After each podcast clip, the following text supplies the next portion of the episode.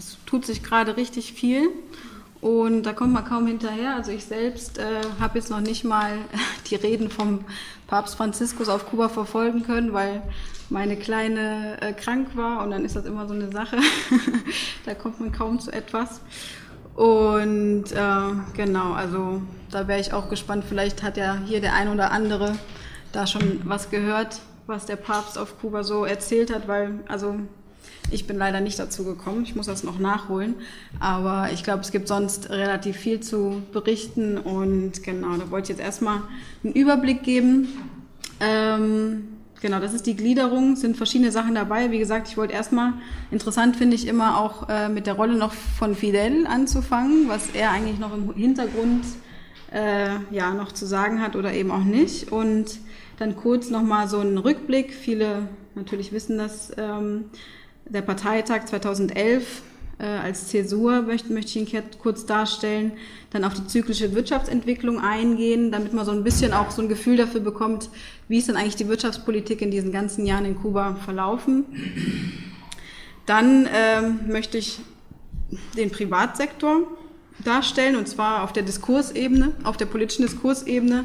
Früher sprach man von einem notwendigen Übel, heute spricht man dagegen von der strategischen Notwendigkeit dann auch nochmal gegenüberstellen die Reform der 90er in der Sonderperiode und die jetzige Aktualisierung, wie sie gern im offiziellen Sprachgebrauch genannt wird. Und dann auf die Reformagenda an sich eingehen. Da gibt es ja diese 313 Richtlinien.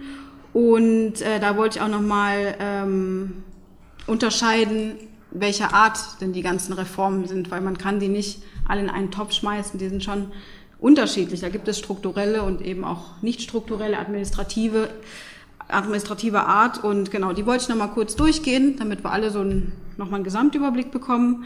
Dann möchte ich der Frage nach dem sogenannten kubanischen Marktsozialismus nachgehen.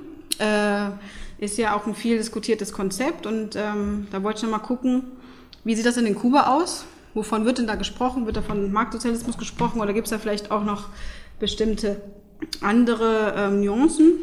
Und genau, dann komme ich gezielt zu sprechen auf den nichtstaatlichen Sektor als Schlüsselelement und zuletzt natürlich auf die US-Kuba-Politik, die von den Amerikanern als Empowerment, also als Ermächtigungsstrategie verstanden werden möchte. Und äh, das hinterfrage ich und dann auch äh, nochmal auf die Normalisierung der diplomatischen Beziehungen, was da sich gerade so tut in den ganzen Verhandlungsrunden. Okay, zur Rolle Fidels habe ich ein paar Zitate mitgebracht, die kommen Ihnen bestimmt sehr bekannt vor. Revolution ist alles das zu ändern, was geändert werden muss. Daran orientiert sich Raoul sehr gern in diesen Tagen. Und äh, Fidel hat auch gesagt, 2005 in der Universität von Havanna, einer unserer größten Fehler war es zu glauben, dass jemand wusste, wie man den Sozialismus aufbaut. Also kritische Töne, die er damals noch, bevor er dann erkrankte, äh, verkündet hat. Und eine Sache, die finde ich auch sehr interessant, 2005 sagte er in der gleichen Rede, dieses Land kann sich selbst zerstören, diese Revolution kann sich zerstören. Diejenigen, die sie nicht zerstören können, sind die anderen. Also er glaubt, dass äh, die Gefahr eigentlich eher von innen droht und nicht so sehr von außen. Das können wir dann ja diskutieren, jetzt vor dem Hintergrund der Verhandlungen mit den USA. Und äh, was auch interessant war, was viel diskutiert wurde, 2010 hat er sich in einem Interview mit einem, einem amerikanischen ähm, Journalisten auch so geäußert, dass er sagte, das kubanische Modell funktioniert ja nicht mehr einmal für uns.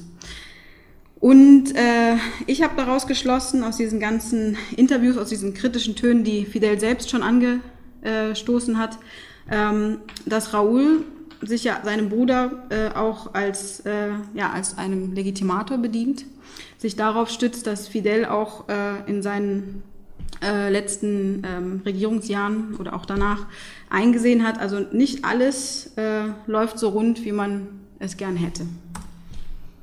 Dann kommt der Parteitag 2011, also schon natürlich vorher kündigt sich das an, dass äh, Raoul ähm, strukturelle, einen strukturellen Wandel anstrebt, aber die tatsächliche Zäsur ist der Parteitag äh, 2011 im April.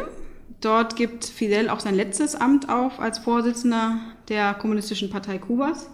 Und äh, Bert Hoffmann, ein sehr bekannter ja, äh, Kuba-Kenner äh, in, in Deutschland, der äh, hat das, äh, und das fand ich auch sehr gut, deswegen habe ich es übernommen, hat das äh, bezeichnet als einen Abschied vom paternalistischen zum, äh, also Abschied vom paternalistischen Staatssozialismus, Fidelscher Prägung äh, und äh, sagte dann eben auch, dass es einen Übergang gibt vom charismatischen zum bürokratischen Sozialismus, weil Raoul ist nun mal nicht Fidel, hat nicht das gleiche Charisma, er ist eher der Bürokrat, der institutionell äh, mehr machen möchte und eben nicht nur sich auf sein Charisma äh, verlassen kann. Dann habe ich mal ganz kurz, äh, das ist mal hier als äh, um Übersicht zu bekommen über die Wirtschaftsentwicklung durch die ganzen äh, Revolutionsjahre hindurch. Da kann man ganz gut sehen, das ist natürlich eine Anlehnung an, an Herrn Mesa Lago, das ist ein amerikanisch, kubanisch-amerikanischer Wissenschaftler, der sehr viel schreibt über Kuba und der hat diese zyklische Wirtschaftsentwicklung so skizziert, dass er sagt, eigentlich zeichnet sich Kuba, äh, Kubas Entwicklung dadurch aus, dass es ständig zwischen idealistischen und pragmatischen Zyklen hin und her wechselt. Das können Sie an dieser Zickzacklinie, die ich da ähm, eingezeichnet habe, erkennen. Und zwar ist es so, dass es zunächst damit beginnt, dass der Privatsektor verstaatlicht wird in den ersten Jahren. Äh, da gab es die sogenannte revolutionäre Offensive. Da wurde der nichtstaatliche Sektor bzw. der Privatsektor fast vollständig eliminiert. Darauf folgt äh, zehn Jahre später oder 20 Jahre, nee, zehn Jahre später eine partielle Rückkehr des Privatsektors, weil vieles eben auch nicht so funktioniert hat, wie man das gedacht hat. Und so geht das eben die ganze Zeit hindurch, bis wir jetzt bei 2007 ankommen, wo ähm, Raoul erstmals tatsächlich sagt, ähm, um die strukturellen Reformen kommen wir nicht mehr herum. Und jetzt sind wir gerade dabei zu sehen, wie diese versucht werden umzusetzen. Aber eben nicht nur. Also es gibt auch Reformen nicht struktureller Art. Das nur erstmal so als Überblick, damit man das so im Hinterkopf hat, dass äh, diese ganze Entwicklung nicht neu ist. Das wiederholt sich eigentlich immer. Und ich glaube, zum Unterschied ist, zu sagen, dass es äh, jetzt vielleicht auch von Dauer ist, dass vielleicht dieser Zickzackkurs zunächst einmal aufgegeben wird. Dann ähm, wollte ich eingehen auf den Diskurswandel. Dazu habe ich nochmal Zitate herangezogen, was äh, Fidel und Raúl so sagen zum nichtstaatlichen Sektor. Und in der Offizi äh, äh also in dieser sogenannten Offensiva Revolucionaria 68, in der revolutionären Offensive heißt es, gegenüber den Akteuren des Privatsektors. Es besteht weiterhin eine Schicht von Privilegierten, das sind Faulpelze, die ein kleines Geschäft betreiben, um 50 Pesos täglich zu verdienen. 50 Pesos, damals ein Haufen Geld, heute nichts mehr, ähm, ohne sich an das Gesetz zu halten. Also wirklich sehr ähm, negativ äh, stigmatisiert von Fidel. Und in der Sonderperiode, also in der Krisenzeit in den 90ern, äh, wandelt sich der Diskurs. Da heißt es dann mittlerweile Arbeit auf eigene Rechnung, also der Cuenta Propismo, äh, die aus bestimmten Bedürfnissen hervorgegangen ist und nicht nur um Beschäftigung zu schaffen oder zusätzliches Einkommen für Arbeitnehmer zu ermöglichen, obwohl dies das Hauptziel unter den aktuellen Umständen darstellt. Also eigentlich, obwohl hier gesagt wird, dass es nicht nur darum geht, Beschäftigung zu schaffen und zusätzliches Einkommen für die Bevölkerung, ähm, wird eingestanden, also diese bestimmten Bedürfnisse deuten darauf hin, der Staat kann das leider nicht alles leisten, wie er sich das eigentlich vorgenommen hatte. Den ganzen äh, Privatsektor quasi ähm, so zu äh, wirtschaften, wie das vorher auch funktioniert hatte. Da wird zum ersten Mal eingestanden, gerade in dieser Krisenzeit, ähm, da ist eben doch äh, Eigeninitiative gefragt. Ähm, ja, und dann Ende der 90er stagnieren aber diese Reformen, weil es nun mal als notwendiges Übel begriffen wurde. Es war in der Zeit nicht anders möglich, also hat man es gemacht, aber als äh, sich die Wirtschaft langsam erholte, die Talfahrt beendet war, äh, nahm man das dann doch wieder zurück und sagte, Fidel sagte dann 1997, wir wissen, dass es Leute gibt, die als Selbstständige 10, 20 und 30 Mal mehr verdienen als ein Angestellter im Krankenhaus oder ein Lehrer. Also es fängt an, die soziale Schere auseinanderzugehen weil eben bereits auch äh, der Dollar kursierte, erstmal illegal, danach wurde er legalisiert und äh, man eben Angst hatte, dass die, äh, dass die soziale Schere so weit auseinandergeht, dass man es eben nicht mehr kontrollieren kann. Also fuhr man die ganzen Reformen wieder zurück und ähm, trug dazu bei, dass der Privatsektor wieder schrumpfte. Seit 2007 ist äh, Raoul ähm, jetzt so weit, dass er sagt, äh, Wenn wir zu dem Schluss gekommen sind, dass die Selbstständigkeit eine zusätzliche Beschäftigungsalternative darstellt, mit dem Ziel, das Angebot von Gütern und Dienstleistungen für die Bevölkerung zu erhöhen und den Staat von diesen Aktivitäten zu befreien, so ist die Aufgabe der Partei und der Regierung, dies zu ermöglichen. Entschuldigung für den Tippfehler natürlich klein, ohne Stigmatisierungen und Vorurteile zu generieren. Also da sieht man, dass er gezielt auf die Stigmatisierung und Vorurteile eingeht, die von äh, Fidel ja zum Teil auch selbst äh, gesät wurden. Also soweit sieht man auf der Diskursebene, da hat sich einiges getan. Und äh, das spiegelt sich eben auch wieder in dem Unterschied, den man feststellen kann. Bei den Reformen der 90er Jahre handelt es sich vor allem um Zugeständnisse in Krisenzeiten, also dieser Begriff des mal necesario, des notwendigen Übels. Und heutzutage begreift äh, Raúl und die Regierung begreifen diese Aktualisierung als eine Reformagenda, äh, die ein langfristig angelegtes Projekt sein soll, auf der Suche nach einem neuen Wirtschaftsmodell, das nachhaltig und prosperierend sein soll. Also im Spanischen äh, redet Raúl immer von einem Socialismo próspero y sostenible. Die Frage ist nur, äh, was genau verbirgt sich dahinter. Das ist bisher nicht klar geworden. Alle hoffen jetzt darauf, dass beim nächsten Parteikongress, der nächstes Jahr im April ansteht, das geklärt wird, weil eine Konzeptionalisierung ist angekündigt. Schon seit längerer Zeit wird daran gearbeitet. Und äh, da werden wir hoffentlich alle erfahren, was verbirgt sich hinter diesen zwei Begriffen. Inwiefern nachhaltig und inwiefern prosperieren. Also inwiefern können alle davon oder zumindest ein großer Teil davon profitieren. Die Reformagenda, wie ich schon sagte, 2011 äh, wurden nach einer großen Debatte äh, 313 wirtschaftliche Leitlinien, diese sogenannten Lineamientos, verabschiedet. Allerdings muss man sagen, 92 davon sind ökonomischer Natur, nur acht beziehen sich auf äh, soziale Themen. Da sieht man schon, wo der Fokus liegt, also ganz klar auf der wirtschaftlichen Ebene, ist ja auch verständlich, weil das ist quasi äh, das Hauptproblem. Und da lehne ich mich wieder an Herrn Bert Hoffmann an, der sagt, naja, äh, das ist zwar kein Masterplan der Transformation, ist auch vielleicht ein bisschen viel verlangt, wenn, wenn das so wäre, aber er sagt, äh, vielmehr sind es eben wenig kohärent ineinandergreifende Schritte.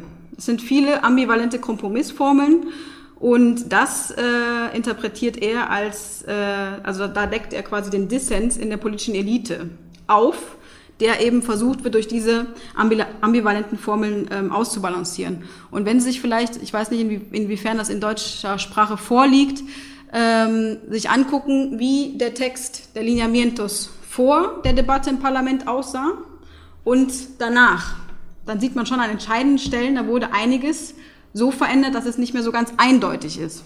Also da sind schon wirklich einige Formulierungen nochmal, würde ich sagen, schon ja, etwas anders äh, formuliert wurden, so dass es nicht äh, exakt eindeutig definierbar ist. Ähm, na, geht nicht weiter. Doch. So, und jetzt habe ich als Beispiel einfach mal äh, die, das erste, die erste Richtlinie genommen, um deutlich zu machen, die zwei Aspekte. Und da steht, das System der sozialistischen Planung wird weiterhin die Hauptschiene für die Leitung der nationalen Wirtschaft bilden. Äh, allerdings wird die Planung den Markt berücksichtigen. Diese Formulierung ist geändert worden. Das Berücksichtigen hieß vorher mal anders. Da war es äh, noch eine eindeutigere Formulierung. Die habe ich jetzt nicht mitgebracht, aber wie gesagt, dieses Berücksichtigen, da weiß man nicht so genau, ja, was heißt das denn eigentlich? Inwiefern, in welchem Umfang ist hier nicht klar und das ist, glaube ich, auch beabsichtigt so. Da hat man, glaube ich, viel diskutiert, wie man das stehen lässt. Letztendlich ist es so stehen geblieben, dass man dann sagt, gut, äh, die Planung wird auf den Markt Einfluss nehmen und äh, aber seinen Charakteristik, Charakteristiken Rechnung tragen. Ist halt alles offen. Ne? Kann jeder, glaube ich, mehr oder weniger reininterpretieren, wie das genau funktionieren soll. Was sind die Hauptmerkmale der Reform? Da gibt es den sogenannten Gradualismo. Äh, Raoul hat am Anfang immer gesagt, wenn alle dann eben dann sagten, hier, das geht nicht schnell genug, äh, ähm, wo bleiben denn wirklich die grundlegenden Veränderungen? Dann hat er immer gern gesagt, sin prisa pero sin pausa. Das was so viel heißt wie ohne Hast, aber ohne Rast. Also er möchte nichts überstürzen, keine Fehler machen. Äh, Fehler können fatal sein und ähm, genau deswegen ähm, setzt er denjenigen, die sehr ungeduldig sind, immer diesen Satz entgegen. Ein, ein anderes Thema ist, äh, dass es eine Debatte darum geht, was, also Igualitarismo wäre so, so viel wie, ja, Gleich, Gleichheit, Gerechtigkeit. Ähm, äh, da sagt er auch, da gibt es viele Zitate, die darauf hindeuten, dass äh, Raoul sagt, nein, also ähm, das mit der Einkommensgleichheit, das ist eigentlich so weit ähm, gedient, dass es äh, uns zum Nachteil geworden ist, der Gesellschaft. Weil er sagt, auch oft gibt es das Zitat, naja, Kuba ist das einzige Land, in dem man leben kann, ohne zu arbeiten. Äh, und dahinter verbirgt sich natürlich sehr viel. Können wir auch gleich nochmal diskutieren, aber darauf will er hinaus, dass er sagt, ähm, es kann nicht sein, dass äh, bestimmte Leute im staatlichen Sektor arbeiten, für den staatlichen Lohn, den es nun mal gibt, und andere viele informelle Wege finden, sehr viel mehr Geld äh, einzunehmen, ohne konkret einer, einer ähm, normalen Beschäftigung nachzugehen. Also da gibt es eben viele äh, Wege, die im Kubanischen immer als Resolver bezeichnet werden. Also dieses, genau, dieses, dieses Subsistieren, äh, Möglichkeiten suchen und viel hat das natürlich dann mit dem Schwarzmarkt zu tun. Genau. Und äh, was ich auch noch wichtig finde, ist, äh, dass die Rolle des Staates sich wandelt. Das ist auch sehr sichtbar. Und zwar ähm, ist er nicht mehr der Implementador, sondern der Facilitador. Also das sind zwei spanische Begriffe, die ich jetzt einfach mal ähm, frei übersetzt habe, vom omnipotenten Staat, der sich um alles gekümmert hat, um alle jegliche Fürsorge, zum Gewährleistungsstaat. Dieser Begriff passt vielleicht beim Kuba, bei Kuba jetzt nicht so hundertprozentig, aber auf jeden Fall ist es äh, ist äh, an den Daten, die offen zu sehen sind, äh, von dem Statistikamt zu sehen, dass in der Sozialhilfeleistung, also der Assistencia Social, seit 2009 ganz würde ich schon sehr drastische, harte Einschnitte gemacht wurden. Der Etat, der wurde, äh, wenn man das vergleicht von 2009 bis heute, ähm, sehr schnell um die Hälfte gekürzt. Fast überall sind es 50 Prozent, weil äh, der Staat sagt, dass er sich das nicht leisten kann. Die Sozialleistungen sind sowieso so niedrig und ähm, da wird eben davon gesprochen, dass es so sowieso niemandem nützt, wenn er nur ein paar hundert Peso bekommt. Dafür kann, man, kann er sich sowieso kaum was kaufen. Und äh, da hat man einfach gesagt, gut, wir kürzen das. Wir haben sowieso jetzt nicht ähm, genügend Einnahmen, aber ich finde, da kürzt man vielleicht eben auch an der falschen Stelle. Es ist klar, der Staat hat wirklich sehr geringe Mittel zur Verfügung, vor allem auch, weil Kuba hart getroffen wurde von der weltweiten Wirtschafts- und Finanzkrise. Aber das sind Dinge, wo man dann denkt, naja, eigentlich denkt man ja von Kuba, äh, dass man da anders vorgehen würde. Aber man sieht an den Zahlen, dass es nicht immer so ist.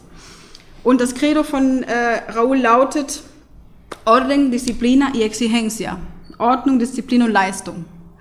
Äh, das ist quasi so sein, sein Credo. Ähm, und deswegen, glaube ich, passt es auch sehr gut, dass man sagt, äh, es ist eben ein institutionalisierter, ähm, ja, bürokratischerer Sozialismus und nicht mehr dieser charismatische von Fidel. Also Raoul hat da seinen eigenen Stil und er bringt so ein bisschen Ordnung auch teilweise in eine äh, ja, in ein Gewirr von, von Institutionen, die dann eben auch etwas schlanker gestaltet werden können. Also viele Ministerien werden ja anders strukturiert und die ganze Bürokratie wird etwas äh, komprimiert. So, dann nochmal zur Übersicht. Ähm, das ist so ein bisschen auch etwas, woran ich mich in meiner Dissertation auch orientiere. Ähm, für mich dreht sich viel bei den Reformen, sind natürlich sehr vielschichtig, aber viel dreht sich äh, meiner Sicht nach um einen neuen Sozialpakt zwischen äh, der kubanischen Regierung und hier habe ich jetzt einfach mal ähm, stellvertretend für die kubanische Bevölkerung habe ich einfach mal die Emprendedores, also die Unternehmerinnen, den Privatsektor jetzt erstmal stellvertretend genommen.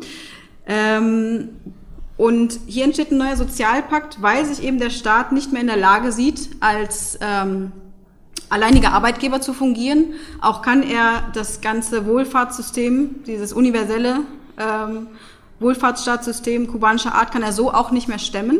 Also zieht er sich immer mehr aus dieser omnipotenten Rolle zurück.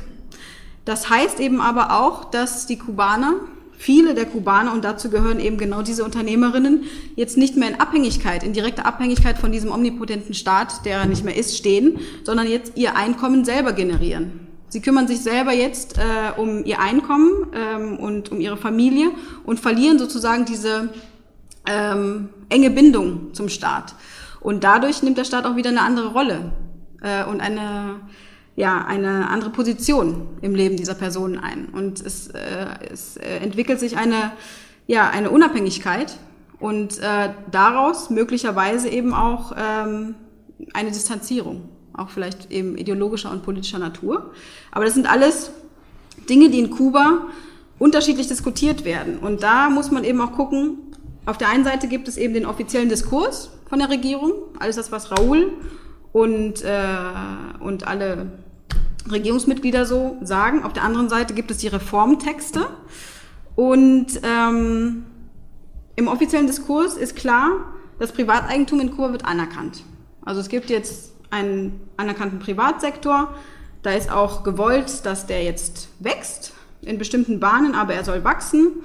Äh, und dann ist eben die Frage, in Kuba stellt man sich die Frage, naja, ähm, ist es dann auch so, dass man quasi eine, äh, also dieses kleine, dieses kapitalistische Privateigentum, was noch begrenzt ist, wenn man das anerkennt, bedeutet das eben auch, dass man dann eine sich vielleicht entwickelnde antisystemische Klasse, also Personen, die dann eben sich nicht mehr identifizieren äh, mit dem, was die kubanische Regierung erreichen möchte, ob sie dadurch quasi das auch ähm, generiert und, und zulässt.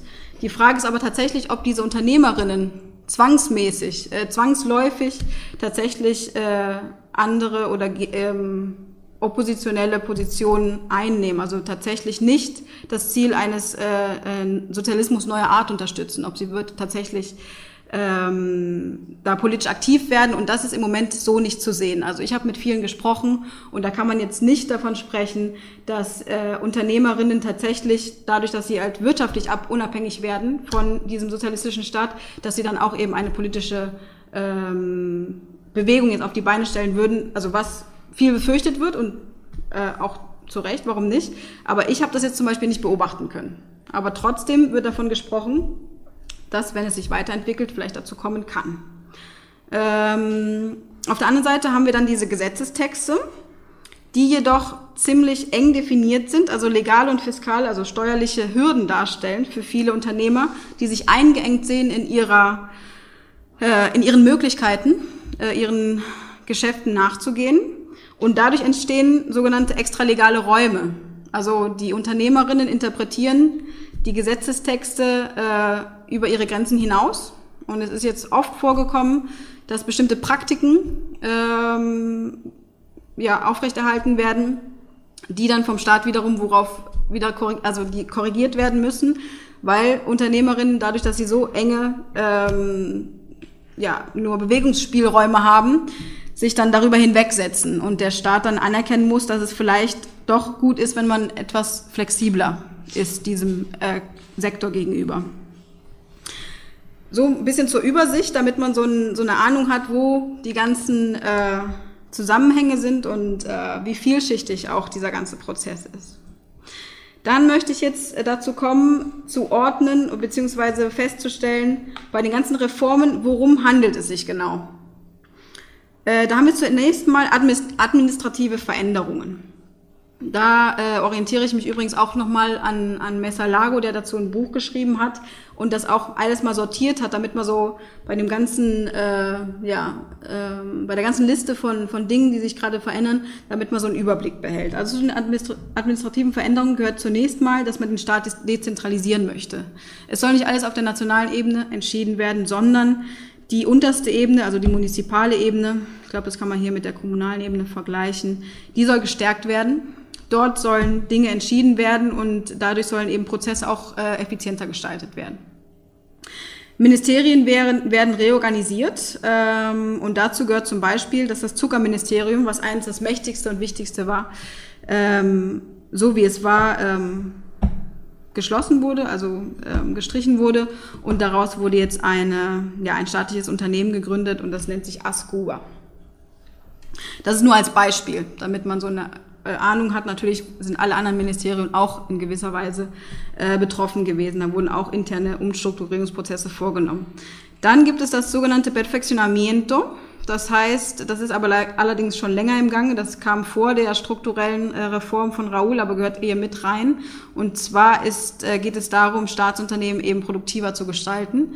Und da würde ich sagen, ist bisher äh, dass die, ähm, ja, die Bilanz ernüchternd eher ausgefallen. Also große Produktivitätssprünge gab es da leider nicht. obwohl äh, die Militärs, äh, also die, der Sektor der, der Militärs äh, sich darum bemüht hat und das auch äh, in deren ähm, Händen lag, das durchzuführen. Dann gibt es diverse Antikorruptionskampagnen, äh, die ziemlich erfolgreich bisher waren. Da wurde der Rechnungshof zum Beispiel 2009 gegründet und seitdem sind, das ist jetzt nicht ganz aktuell, es ist ein Stand von 2012, ungefähr 300 Verurteilungen und es sehr oft sind sehr hoch, hochrangige Funktionäre mit äh, betroffen gewesen. Dann äh, gibt es die Öffnung der kritischen Berichterstattung und da ist eben das Stichwort der Mentalitätswechsel, der von Raoul ja auch sehr oft angesprochen wurde. Und zwar ruft ja Raoul wirklich zu öffentlichen Debatten auf und äh, fordert ja, dass man sich offen darüber unterhält, was alles denn nicht so richtig läuft. Und dazu gehört zum Beispiel auch, dass der Chefredakteur von der Granma ersetzt wurde 2013 und seitdem sich auch ein bisschen was getan hat. Also man öffnet sich in neuen Medien, die hier schon gang und gäbe sind. Dann gibt es die Reformen nicht struktureller Art. Dazu gehören die, Auf, die Aufhebung von Konsumverboten. Es war ja leider lange so, dass äh, Kubanerinnen keinen Zugang zu Hotels hatten, wo sich äh, die regulären Touristen aufgehalten haben. Lange war es auch verboten, ein Handy zu besitzen. Seit 2008 hat sich das geändert. Und es gab auch Veränderungen äh, bei den Löhnen. Die wurden immer mehr erhöht, aber leider gleich die, gleichen die Erhöhungen nicht die Lebenshaltungskosten aus. Aber dennoch muss man das äh, benennen. Äh, die Lohngrenzen wurden aufge aufgehoben. Es wurde jetzt erlaubt, mehrfach beschäftigt zu sein. Äh, und ähm, Entlohnung nach Produktivität. Das ist ein Stichwort, was sehr umstritten ist, weil es eben auch wieder dazu beiträgt, dass ähm, die zwei Währungen, die es gibt, ja sowieso ohnehin schon einen wichtigen Faktor bei, der, bei den Einkommensunterschieden darstellen. Die Rentenreform ist auch nicht ähm, auch nicht unwichtig, äh, auch schon 2009 durchgeführt und da wurde das Rentenalter auch auf fünf Jahre hochgesetzt. Allerdings sind wir noch lange nicht bei, äh, bei, den, äh, ja, bei, dem, bei der magischen 67, wie sie hier diskutiert wird. Also dort sind es immer noch 60 Jahre für Frauen und 65 für Männer. Da wird berücksichtigt eben, dass Frauen äh, ja quasi immer, immer schon zwei Jobs haben äh, zu Hause und eben auch äh, im normalen Arbeitsmarkt. Ja, kommen wir zu den strukturellen Reformen. Das sind ja die, die eigentlich im Vordergrund immer stehen. Da war es ja ein Paukenschlag, als verkündet wurde, dass äh, Staatsangestellte entlassen werden sollen, und zwar nicht wenig. Allerdings ist das sehr schnell ausgebremst worden, ähm, haben sich auch viele gewundert bei der Ansage. Und diese 1,8 Entlassungen, die angekündigt waren, die bis 2015 durchgeführt werden sollten, äh, die hat man so nicht mehr durchgeführt und ich äh, muss sagen, es ist sehr schwer nachzuvollziehen, weil es nirgendwo veröffentlicht wird oder sehr schwer zu finden sind die Daten, wie viele Personen denn tatsächlich den staatlichen Sektor verlassen mussten. Und äh, da habe ich eben auch nur in der Literatur bis 2011 140.000 gefunden, die tatsächlich äh, gehen mussten. Und diese Zahl, wie gesagt, ist überhaupt nicht mehr aktuell. Leider kann ich da keine aktuellen Zahlen liefern, weil die einfach nicht auffindbar sind. Also man kann nur spekulieren, wie sich das weiterentwickelt hat. Dann ist äh, das Thema, worauf ich mich jetzt vor allem konzentriere, der Ausbau des sogenannten nichtstaatlichen Sektors, also einmal die Cuenta Propistas, die sogenannten Selbstständigen und die Kooperativen außerhalb der Landwirtschaft, also die Cooperativas no agropecuarias. Da ist es so, dass wir fast bei einer halben Million äh, Cuenta Propistas sind mittlerweile, Ende 2014. Äh, also die Zahl von diesen 1,8 Millionen, die da aus dem Staatssektor in den privaten Sektor wechseln sollten, ist bisher nicht erreicht worden. Aber zumindest äh, ist es eine halbe Million, eine Zahl, die ähm, alles übertrifft, was bisher in der Geschichte von Kuba da gewesen ist im Privatsektor. Ähm, bei den nicht also den Kooperativen außerhalb der Landwirtschaft, also da sind jetzt die in der Landwirtschaft nicht berücksichtigt. Da gibt es jetzt mittlerweile, die sind ja erst seit 2012, Ende 2012, Anfang 2013 entstanden, äh, da gibt es mittlerweile 345 Stück, also Kooperativen an sich, und die wiederum haben äh, um die 5500 Genossen im Moment. Aber der Prozess der Zulassung dieser Kooperative ist noch nicht abgeschlossen, da kommen also noch ein paar hinzu. Außerdem äh, dürfen jetzt auch Immobilien und Fahrzeuge verkauft werden und da ist es auch so, das ist sehr interessant, da habe ich aber auch nur Zahlen von 2012, wie viele Häuser verkauft wurden, wie viele gestiftet wurden. Und da stellt man sich immer die Frage, warum gibt es da so viele Autos, die quasi oder Häuser, die gestiftet werden. Und da kann man nur davon ausgehen, dass es sich hier dabei handelt, dass diese Häuser schon, als es noch illegal war, schon verkauft wurden und im Nachhinein quasi erst legalisiert wurden. Deswegen diese unterschiedlich hohe Zahl. Aber wie gesagt, es ist gestiftet ist, äh, also das, das heißt einfach, es wurde geschenkt oder ähm, ähm, ver, ja, vererbt ist es nicht, aber, aber auf jeden Fall. An Einzelpersonen. Genau, genau, also das ist quasi. Äh, Sagen Sie mal den spanischen Begriff. Den weiß ich jetzt gerade gar nicht. Aha. Aber ähm, müsste ich jetzt nochmal nachschauen. Aber auf jeden Fall ist es, äh, ist es so, dass das heißen soll, es ist eben unentgeltlich. Also auf, dem, auf dem Papier, genau, auf dem Papier unentgeltlich weitergegeben worden, aber das verdeckt quasi die äh, Dinge, die damals eben nicht legal gelaufen sind. Also das muss man dazu sagen. Im Nachhinein quasi legalisiert, genau. So, dann haben wir das neue Migrationsgesetz. Ähm, das hebt ja diese Ausreisegenehmigung auf. Vorher war es ja so, auch wenn man ein Visum erhalten hat, hat äh, Kuba sich trotzdem vorbehalten, eine Person äh, aus bestimmten Gründen nicht ausreisen zu lassen. Das ist äh, weggefallen. Jetzt ist jeder Kubaner halt äh, ein Tourist. Er muss in dem Land, in, in das er reisen will, möcht, muss er eben ein Visum beantragen und davon ist es abhängig, ob er reisen kann oder nicht und natürlich dann auch die Kosten für die Reise aufbringen. Ähm, für gesellschaftlich relevante Berufe allerdings gibt es immer noch Beschränkungen, weil man möchte ja den sogenannten Brain Drain, der ohnehin da ist, verhindern. Also man möchte verhindern, dass äh, die gut ausgebildeten jungen Kubanern und Kubanerinnen das Land äh, für immer verlassen. Allerdings muss man schon sagen, das wandelt sich jetzt. Viele junge Leute gehen für ein paar Jahre, kommen wieder zurück. Also so dramatisch ist es jetzt auch nicht mehr wie früher, dass man dann für immer wegbleibt. Das hat sich jetzt auch geändert. Dann haben wir ein neues Steuergesetz. Ähm, man möchte ja den Anstieg äh, an Leuten, die äh, im Privatsektor oder im nichtstaatlichen Sektor ihr Geld verdienen, man möchte sie auch eben einbinden in die Finanzierung des Wohlfahrtsstaates.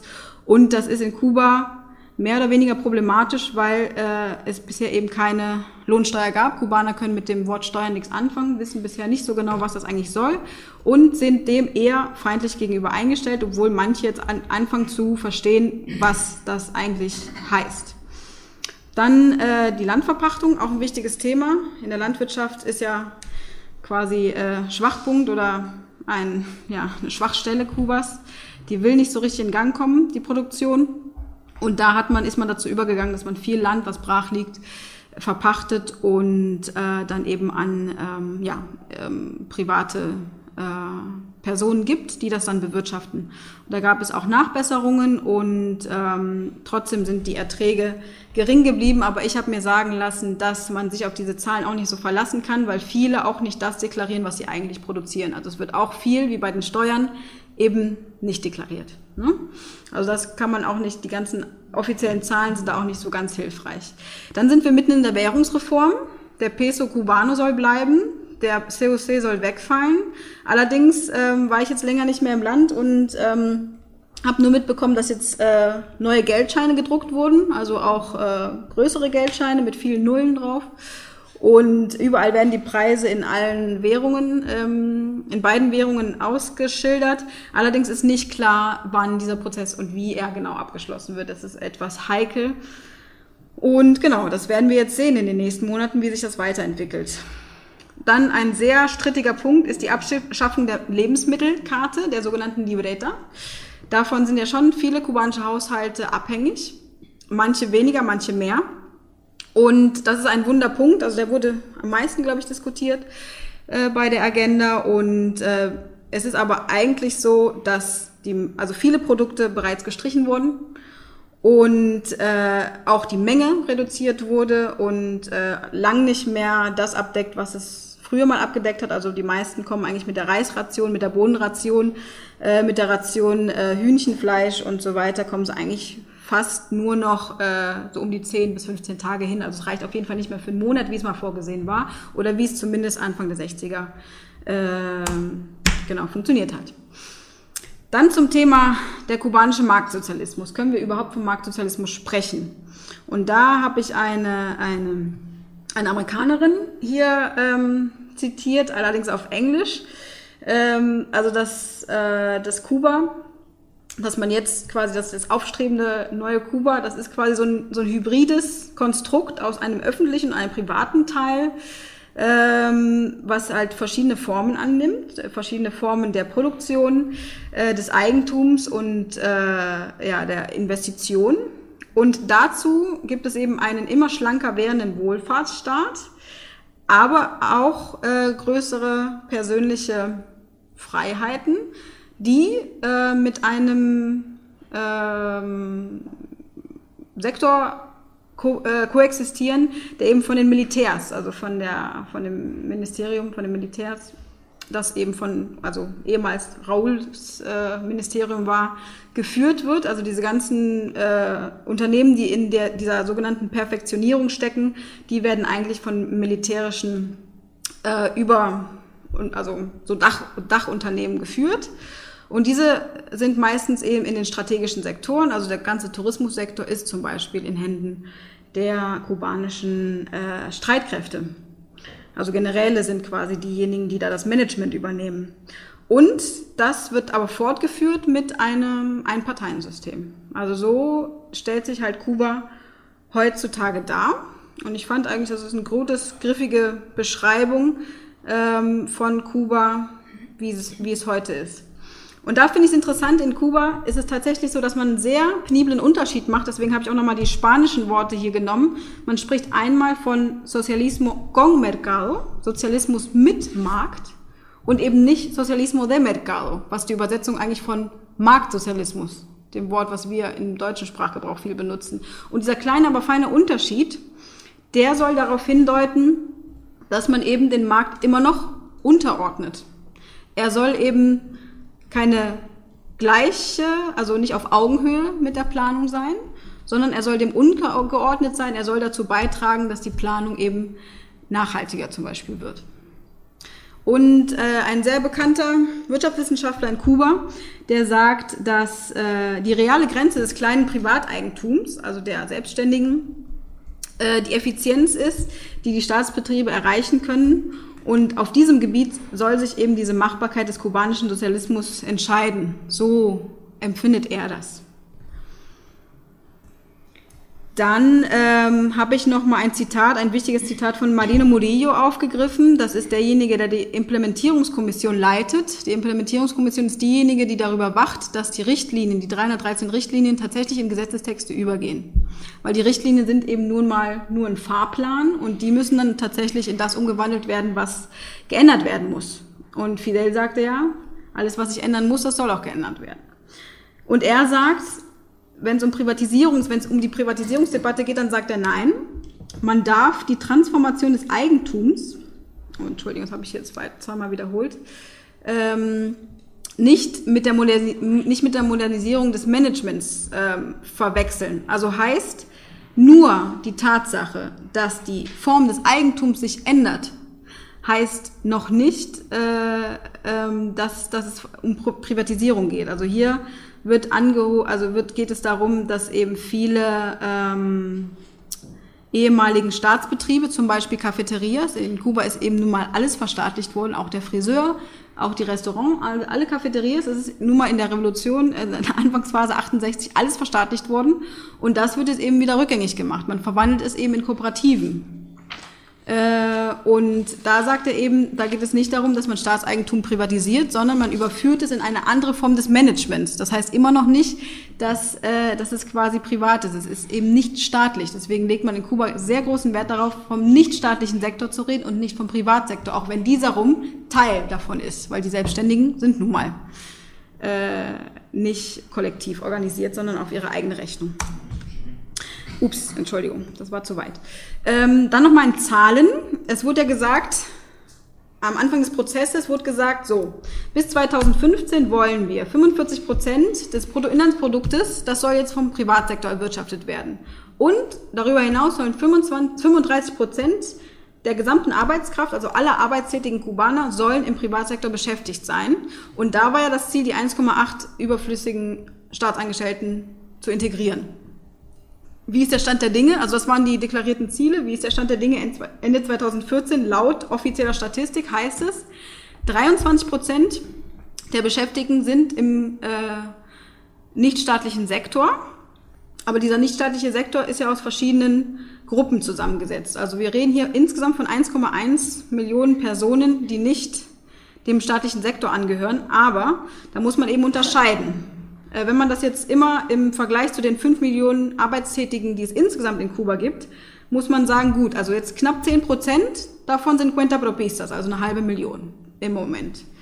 Darum wiederum finde ich sehr interessant, eigentlich zu gucken, ähm, dass eben die Dominanz auch bei den Männern liegt, zumindest statistisch gesehen. In der Realität kann man da vielleicht auch nochmal genauer hinschauen, aber statistisch gesehen sind eigentlich nur knapp 30 Prozent davon Frauen, die selbstständig sind.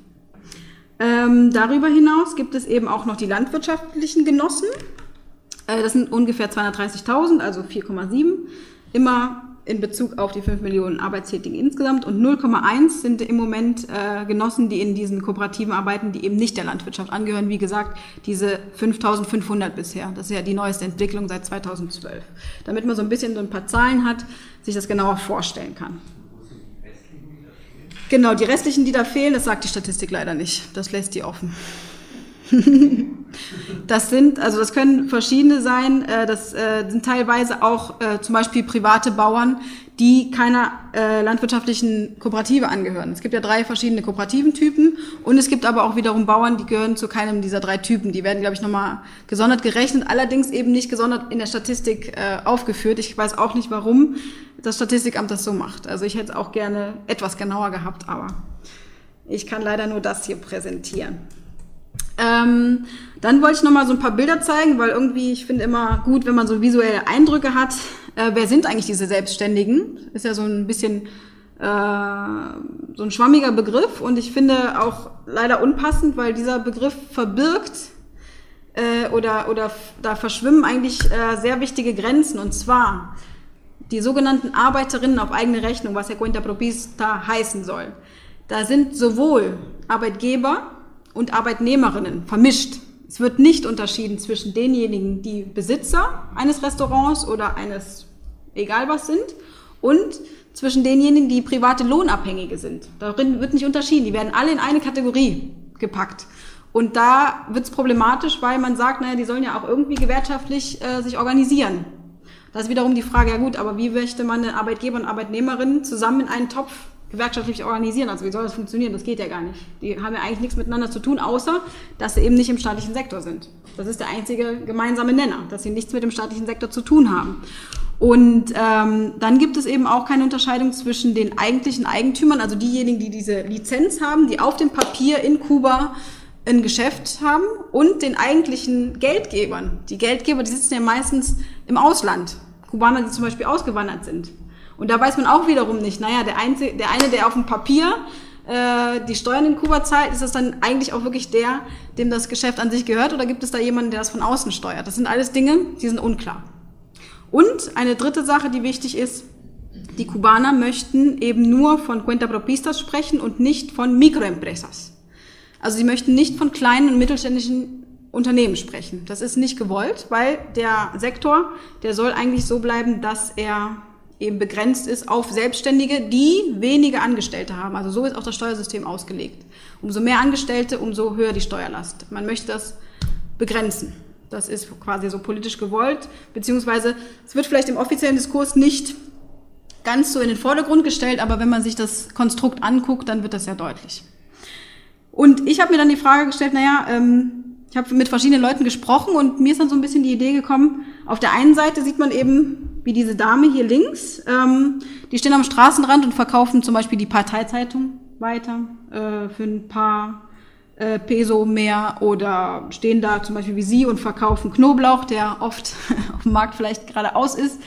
Und ähm, da kann man irgendwie nicht so richtig von Unternehmer sprechen, finde ich. Das sind ja eher so Überlebens Künstler, die verdienen sich so ein bisschen was zur Rente dazu und die fallen aber trotzdem auch unter diese Kategorie, müssen auch ihre Abgaben, auch wenn es kleine sind, zahlen. Dann gibt es sehr luxuriöse Paladares, das sind die äh, kleinen privaten Restaurants. Da gibt es mittlerweile wirklich welche, da denkt man, äh, die können ganz gut konkurrieren mit den staatlichen Angeboten, also mit so fünf Sterne.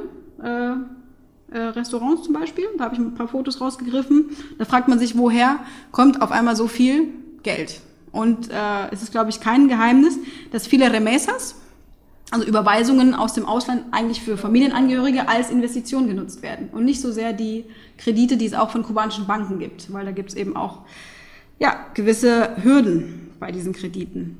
Die sind eigentlich kaum nachgefragt, muss man ganz offen sagen. Remesas sind das Hauptinvestitions, die Hauptinvestitionsquelle in diesem Sektor. Und äh, wie Sie sicher gehört haben, ist jetzt auch die Hürde, äh, die, die Grenze weggefallen, die Obergrenze ähm, für diese Remesas aus den Vereinigten Staaten. Also da ist jetzt 2000 war die Höchstgrenze im Januar und jetzt im, äh, seit gestern ist diese Höchstgrenze auch weggefallen. Also jetzt kann unendlich viel überwiesen werden und ähm, das wird wahrscheinlich auch in so eine Art ähm, ja, Geschäft fließen. Und dann habe ich auch ein, allerdings ein Einzelprojekt kennengelernt und da habe ich mir gedacht, naja, das ist irgendwie wieder, das geht vielleicht in Richtung von einer Solidarökonomie, könnte man sagen. Aber wie gesagt, ist ein sehr äh, isoliertes Einzelbeispiel und zwar ist es ein Cuenta Propista, der allerdings äh, mit dem Historiker von Havanna kooperiert und aus seinem, äh, seinem Friseursalon hat er ein Museum gemacht und in diesem Museum wiederum ähm, werden auch ähm, arbeitslose Jugendliche ausgebildet und zwar unentgeltlich. Und äh, um dieses ganze ähm, Friseurmuseum herum in diesem Stadtteil entstehen sehr viele Projekte, zum Beispiel in gemeinsamer Kooperation ist dort ein Spielplatz entstanden, wurden Häuser instand gesetzt, werden die ähm, Rentner und Rentnerinnen auch quasi ähm, umsonst, werden denen die Haare geschnitten, weil die Jugendlichen brauchen äh, Köpfe, an denen sie üben können, genau. Also wirklich ein sehr schönes Projekt, allerdings ähm, bisher so noch nicht äh, verbreitet. Aber gut, das ist zum Beispiel ein Hinweis, ähm, es geht auch anders. Jetzt streikt er wieder. Komm schon. So, genau, ähm, um mal einen Eindruck zu haben, was eigentlich die neuen Genossenschaften sind, beziehungsweise die neuen Kooperativen, die außerhalb der Landwirtschaft äh, funktionieren. Das sind vor allem eben aus staatlicher, ähm, aus staatlicher, ja, also staatlich, ähm, wie sagt man das, also um das genauer zu fassen, das sind Verkaufspunkte des Staates, die sind weiterhin in staatlicher Hand, also das, was Sie da sehen, äh, ist weiterhin staatlich, nur ähm, das Management, also so wie das jetzt geführt wird, ist eben genossenschaftlich. Also alle diejenigen, die jetzt in diesem Markt arbeiten, sind jetzt keine Staatsangestellten mehr, sondern Genossen. Also sie hatten dann quasi die Wahl, entweder du suchst dir was anderes oder du wirst Genosse. Und so wurden eben jetzt sehr viele dieser neuen Kooperativen erschaffen. Also es sind jetzt nicht Kooperativen, wo sich zwei, drei Leute zusammengetan haben und gesagt haben, so, wir machen eine Kooperative, sondern das ist tatsächlich der Staat, der hat gesagt, okay, wir wollen, dass ihr das unter euch klärt, wie das jetzt laufen soll. Ihr, wird, ihr werdet selber eure Löhne erwirtschaften, nur der Ort an sich, dieser physische Ort, ist weiterhin staatlich. Also ist nicht im Besitz dieser Genossenschaft. Und davon gibt es mehrere Beispiele. Zum Beispiel im Transportsektor, auch ein sehr ja, ähm, wichtiger Sektor, der besser funktionieren könnte. Da wurden diese Busse von äh, staatlicher Seite jetzt äh, zur Verfügung gestellt. Und es ist genau das Gleiche, die Busse bleiben in staatlichem Besitz, aber die Genossen, die äh, diese Busse bedienen, ähm, die äh, sind eben, ja, die pachten quasi dieses Fahrzeug und verdienen damit ihren Unterhalt.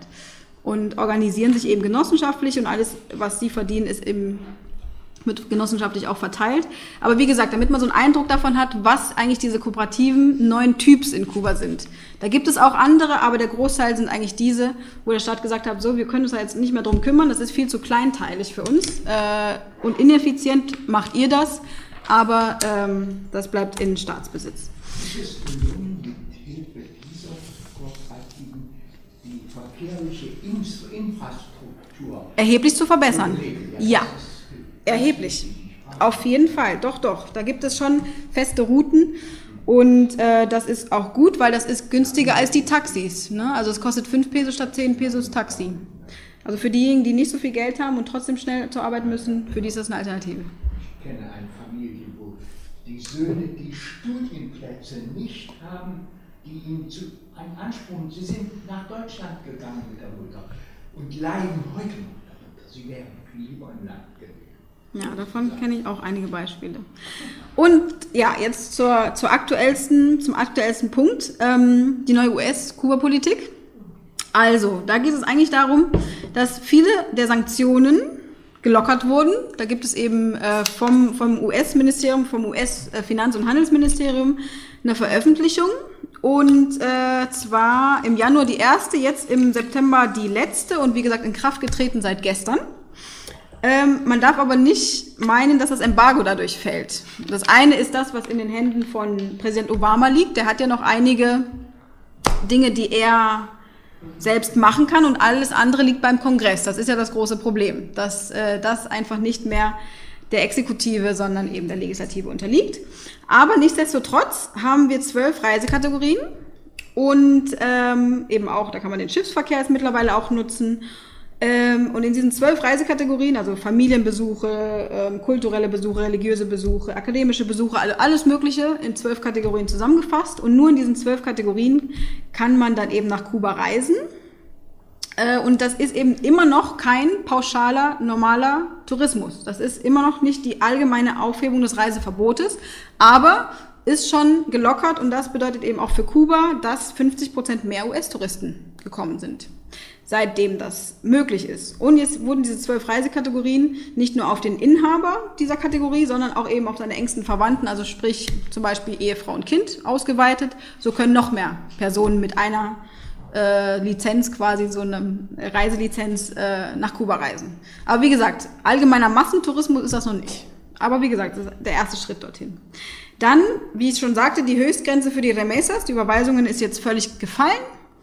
Da können jetzt, äh, kann jetzt ja, un, äh, unbegrenzt viel Geld fließen. Ähm, dann können jetzt US-Touristen, also angekündigt ist es, umgesetzt noch nicht, aber US-Touristen sollen Bankkonten öffnen können und ihre Kreditkarten nutzen können. Also vor allem Mastercard ist da sehr interessiert, dass das bald funktioniert.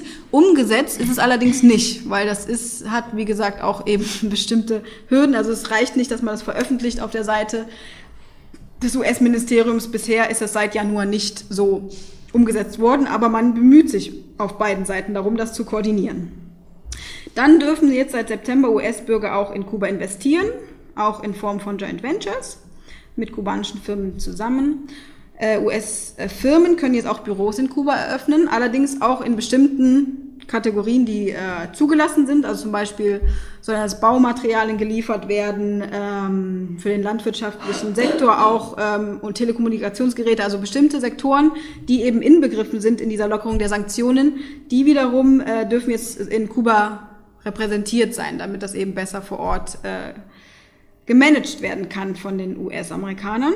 Und ähm, genau, wie gesagt, Baumaterialien, landwirtschaftliche Ausrüstung, also alles für den nichtstaatlichen Sektor darf jetzt geliefert werden nach Kuba. Und man ist sehr daran interessiert, eben auch den Internetausbau voranzutreiben. Mittlerweile kann man ja in Kuba auch schon an bestimmten ähm, Wi-Fi-Spots äh, in der Stadt äh, surfen. Allerdings bricht das System, wie meine Freundin schon berichtete, sehr schnell zusammen, weil eben dort alle dann auf der Straße sitzen und versuchen, diese diese äh, Drahtlosverbindung zu nutzen. Also man ist auf dem Weg, das, äh, das, die Internetnutzung auszuweiten. Und was auch sehr interessant ist, äh, die Schiffe, die jetzt äh, Kuba angefahren haben, müssen jetzt nicht mehr sechs Monate warten, um einen amerikanischen Hafen anzufahren. Also diese Hürde ist auch gefallen. Das hat ja sehr viel den Handel mit Kuba beeinträchtigt, weil viele Schiffe dann natürlich nicht den kubanischen Hafen angelaufen haben, äh, weil sie dann eben für sechs Monate gesperrt waren, um äh, die USA zu äh, beliefern. Genau. Wie gesagt, das Embargo bleibt trotzdem aufrecht, auch wenn einige wichtige Sanktionen, mit denen man schon mal arbeiten kann, äh, dann auch gefallen sind. Man muss aber sehen, das ist wie gesagt bisher fast nur in eine Richtung, also von den USA nach Kuba und eben nicht umgekehrt. Die Kubaner können immer noch nicht äh, äh, ungehindert Finanztransaktionen realisieren also das ist alles so ein bisschen noch eine Einbahnstraße bisher. Aber das kann sich ja noch ändern, je nachdem, wie diese bilaterale Kommission jetzt weiter verhandelt. Dann zur Normalisierung der diplomatischen Beziehungen, das ist ja nochmal eine andere Geschichte. Das ist ja nochmal die diplomatische politische Schiene, das andere ist ja eher die wirtschaftliche.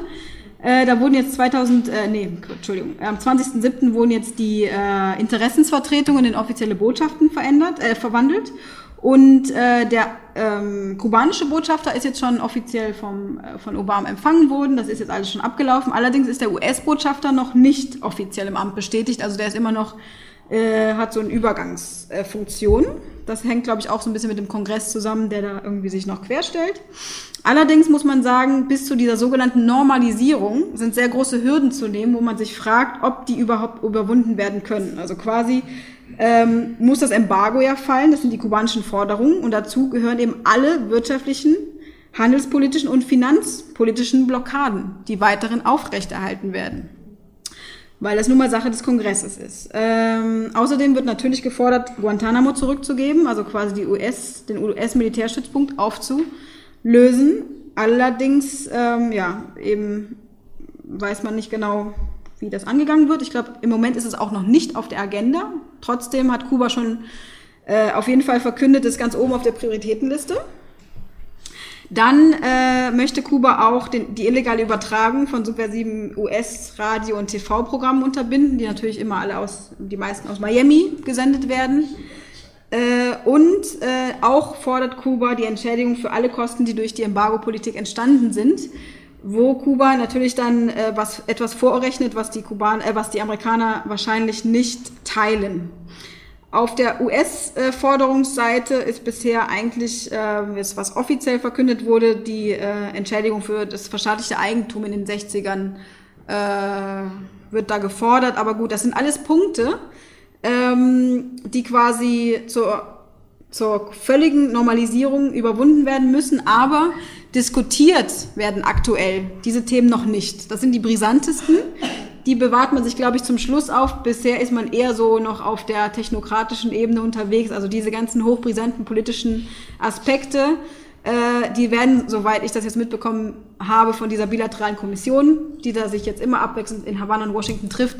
Äh, man weiß, dass es irgendwann mal gelöst werden muss, dass man darüber sprechen muss, aber im Moment äh, beschäftigt man sich mit etwas ähm, ja, einfacheren Themen, zum Beispiel eben auch äh, die illegale Auswanderung. Es gibt immer noch Kubaner, die äh, auf den nicht legalen Wegen in die USA gelangen und solche Geschichten und dann eben auch, ähm, ja, auf, wie gesagt, es gibt eine, eine Reihe von Themen, die da besprochen werden. Allerdings, ähm, ja, ist das erstmal hinten angestellt.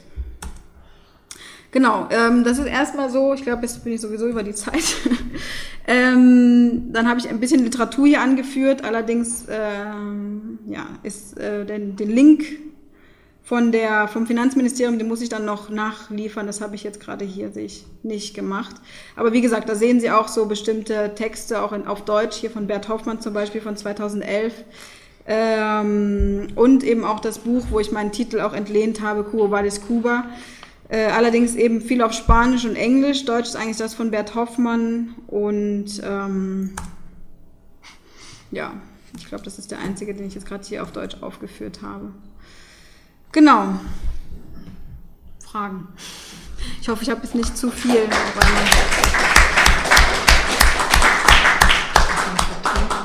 Ja. Ich muss es selber gerade auch alles noch ein bisschen sacken lassen und eröffnen, wie Jenny gerade schon gesagt hat, direkt äh, an Sie. Falls Sie noch. Genau, gerne erstmal Verständnisfragen, weil ich habe einfach viel in diese Präsentation reingetan, weil es gibt einfach sehr viel, was wenig Ahnung in Hinsicht dieser Rationierung der Lebensmittel mhm. und wie ist es praktisch. Also äh, aus DDR-Zeiten kannte man Lebensmittel, kaufte auf Karten billig mhm. und dann wurde auch eingerichtet, da musste teurer kaufen. Mhm. Wie ist das in Kuba? Das ist ähnlich. Das ist ganz ist ähnlich. So? Ja, das ist ganz ähnlich. Ja, das kann man eigentlich vergleichen. Und können die Menschen das Normale Kartoffeln, Brot ähm, sich leisten von dem, was der Staat ihnen also jetzt gibt. Ich habe das nur verstanden als mhm. Versorgungsstaat, oft, dass es eben so genutzt wird. Ja. Und das ist jetzt hier gekürzt worden. Genau. Zum Beispiel das Beispiel Kartoffeln. Aber auch das Geld möglicherweise. Also es ist so, dass ähm, auf den Karten pro Person sind bestimmte Produkte und Mengen der Produkte angegeben gewesen. Äh, und die Kubaner, die lachen, also die machen sich ja sehr gerne über alles lustig, auch wenn es eigentlich nicht so zum Lachen ist. Und da ist es so, dass sie dann immer sagen, na, wenn man vergleicht, wie viele Seiten dieses Heftchen hatte, am Anfang der 60er und heute, dann sind eigentlich mehr als die Hälfte dieser Seiten verschwunden, weil die ganzen Produkte eben nicht mehr drin sind. Viele Sachen, zum Beispiel Zigaretten, wurden auch in dieser Lebensmittelkarte verkauft. Da kann man sagen, naja gut, Zigaretten müssen jetzt nicht unbedingt subventioniert werden. Also es gibt natürlich auch viele Dinge, wo man sagen kann, ja, es ist nachvollziehbar, dass die weg sind. Aber Beispiel Kartoffel, die war mal drin und ist jetzt nicht mehr drin. Aber der Staat versucht trotzdem, die Kartoffel zu einem Preis anzubieten, wo sich jeder das leisten kann. Das Problem ist dann nur, die Menge reicht noch nicht aus. Die Kartoffel wird dann, weiß ich nicht, das Kilo für ein Peso oder so, ist ein Beispiel, äh, verkauft auf dem Markt, wenn die Kartoffelernte war. Das Problem ist, dass die Schlangen auf den Märkten, wenn die Kartoffel dann eingetroffen ist, ist so lang, die ist dann, geht dann zweimal um den ganzen Markt rum und teilweise, weil es auch viele Tumulte gibt, weil die Leute dann eben nicht alle Kartoffeln kriegen an dem einen Tag, weil sie dann aus sind, muss die Polizei sogar kommen und diese Schlange äh, in, in, in Schach halten. Weil die Leute dann natürlich ne, ähm, ihre Geduld verlieren, weil sie da schon Stunden stehen. Und dann die Kartoffel aber aus ist. Und dann am nächsten Tag halt nicht klar ist, kommt jetzt nochmal die gleiche Menge, muss ich jetzt mich nochmal anstellen und so weiter und so fort. Das sind eben diese Versorgungsengpässe. Und bei der Kartoffel ist das halt ein gutes Beispiel, weil das kennt man halt so vom Sehen. Leistungsfähigkeit der Landwirtschaft. Richtig, genau, da wären wir beim Problem. Genau, die Leistungsfähigkeit. Mhm. Da ist ein wichtiger Stichpunkt. Wolltest du denn? Soll ich sagen? Ja? Möchtest Mhm. du selber sagen? Dann Verona, dann sie und dann sie gerne. Du hast ja eine ganze Menge von den äh, Pentapopistas, äh, vom kooperativen Wesen auch und von den kleinen, mittleren Unternehmen, die aber nicht wirklich auf Kuba so bezeichnet werden, aber die man zum Teil, könnte man die in diese Kategorie, äh, Genau. Kategorie auch packen, ähm, erzählt. Kannst du noch mal ein bisschen sagen, vor allem was das kooperative Wesen außerhalb der Landwirtschaft betrifft, was du da im Moment so für die wesentlichen Hürden vielleicht siehst? Also, weil letztendlich könnte man ja sagen, so vielleicht auch von hier aus gedacht, kooperativen Wesen stärken, gerade jenseits der Landwirtschaft oder auch in der Landwirtschaft natürlich, ist ja ein alternativer Weg, der, der irgendwie förderungswürdig wäre, noch auszubauen. Aber was, was siehst du da vor allem, also erstmal, inwieweit siehst du vielleicht Chancen in den beiden Formen, kleinen und mittleren Unternehmen, kooperativen Wesen? Und was sind so die wesentlichen Hürden, dass das, also weil letztendlich hast du Zahlen genannt, gerade bei den außerhalb Kooperativen, außerhalb der Landwirtschaft, die ja nicht wirklich groß sind, also wo man sagen könnte, das, scheint ja auch relativ schwierig zu sein, Genau. ist das ein größerer Maßstab? Entschuldigung. Ich, ich beruhige Sie mal kurz. Ja, hat du tapfer durchgehalten. Ja, genau, den Vortrag über hat es geklappt. Ich, ich nehme Sie einfach mal kurz mit nach Na klar, Ich glaube, das ist die beste Lösung. Entschuldigung. richtig so. die Stimme der Mutter nicht mehr zuhören jetzt.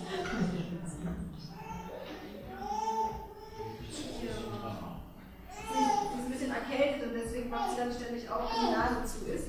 Es gab so viel Beifall. Gar kein Problem. Alles Nicht stolpern? Alles gut, alles gut. Ja, ja, ja, ja. Ja, mein Schatz. Mm. Ähm, Entschuldigung. Äh, soll ich jetzt erstmal auf die erste Frage direkt? Wie du ja? das lieber möchtest. Ich glaube, es ist besser, sonst verliere ich den Faden, genau. Ähm, genau, die Kooperativen. Was sind die Hürden, was sind die Vorteile gegenüber dem äh, Cuenta Propismo, beziehungsweise diesen kleinen und mittelständischen äh, Unternehmen? Also Hürden sind auf jeden Fall... Erste Frage war, in Sechs- außerhalb ach so. der Landwirtschaft Genau. Genau, also da ist wirklich diese zwei... Genau. Die zwei, die zwei wichtigsten sind, die ich auch gezeigt habe, also das sind die, die am meisten am Anfang dominiert haben, Transport und tatsächlich äh, die äh, Märkte, wo äh, Gemüse und Obst verkauft wird und ganz stark die Gastronomie. Also die ganzen kleinen Restaurants, Cafeterias, die vom Staat geführt wurden, die damals eben 68 äh, verstaatlicht wurden. Handwerk. Handwerk nicht so stark, nein. Nein, nein, nein. Also es ist ganz stark Gastronomie, Transport. Genau. Dann äh, die Hürden ähm, sind ganz eindeutig äh, die, der bürokratische Prozess. Also die Kooperativen, die werden an höchster Stelle genehmigt. Da fragt man sich, gut, für eine Pilotphase, weil die, man muss dazu sagen, die Kooperativen sind in einer Testphase, die noch nicht abgeschlossen ist.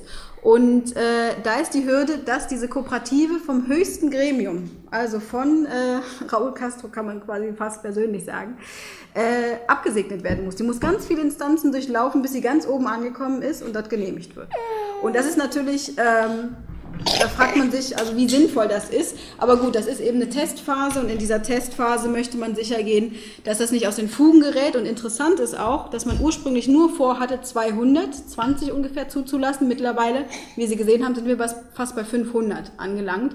Und ich glaube, das zeigt, dass man ähm, gesehen hat, naja, also das jetzt so stark zu beschränken, ist, ist nicht so sinnvoll, weil es nun mal viele gibt, die aus Eigeninitiative tatsächlich ähm, was machen möchten, weil sie darin eben den Weg sehen, die Beschränkung, die der Cuenta Propismo ja hat, weil das sind ja nur 200 Aktivitäten, also nur 200 äh, Berufsfelder, die man dort ähm, ausüben darf.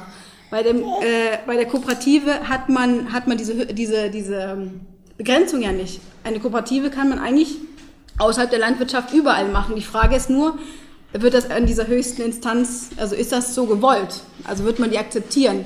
Da gibt es noch große Schwierigkeiten, weil diejenigen Kooperativen, die jetzt entstanden sind, sind eben sozusagen aus dem staatlichen Sektor herausgegliedert worden. Das ist ganz eindeutig die Tendenz. Deswegen sagen viele, naja, so eine richtige Kooperative ist es ja irgendwie auch nicht. Weil wenn der Staat sagt, du wirst jetzt, Ko also du wirst jetzt Genosse äh, oder du suchst dir was anderes, dann ist das vielleicht jetzt nicht so, äh, wie man sich das hier vorstellen würde, wie eine Kooperative eigentlich entstehen soll, eben von, von unten, von der Eigeninitiative heraus.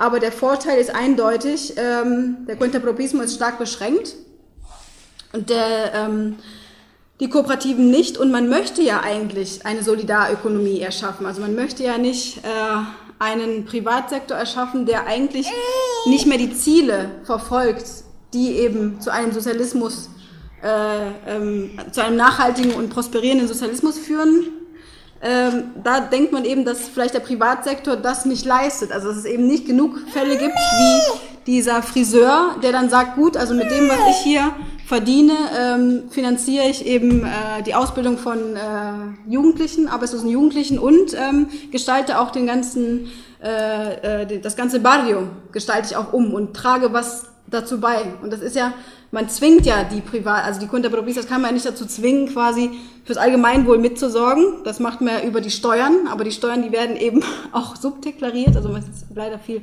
Steuerhinterziehung, aber weil es ein Unverständnis gibt, eine fehlende Transparenz. Der Staat sagt, wir investieren eure Steuern in, äh, in äh, das, den Wohnbezirk. Es ist ja so, dass die Steuern, die von den Kunterpropistas gezahlt werden, im eigenen Wohnbezirk, wo sie gemeldet sind, dort sollen sie ja wieder reinfließen.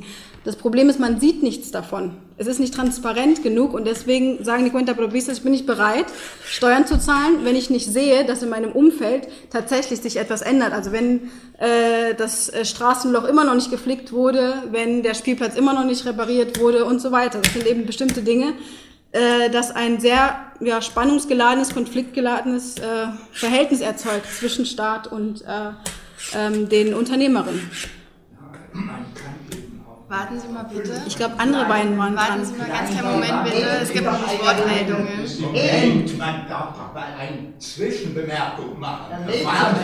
Ja, das ist aber nötig, damit wir. Sonst kommen wir hier in kein echtes Gespräch. Wir wollen auch nicht. Wir Aber müssen wollen wir andere? sonst können wir nicht gemeinsam Das was erarbeiten, lieber Herr. Aber nicht Aber es gibt, wir, wir arbeiten hier trotzdem gerade von dem Ablauf mit den Redelisten und wir haben zwei, beziehungsweise eigentlich schon fünf weitere Meldungen und Sie haben sich auch gemeldet und Sie sind gleich dran. Erstmal ist die Dame hier. Ja, ich habe, also wenn ich Sie richtig verstanden habe, reicht diese Libretta, die es da gibt, nur Grundversorgung für etwa den halben Monat.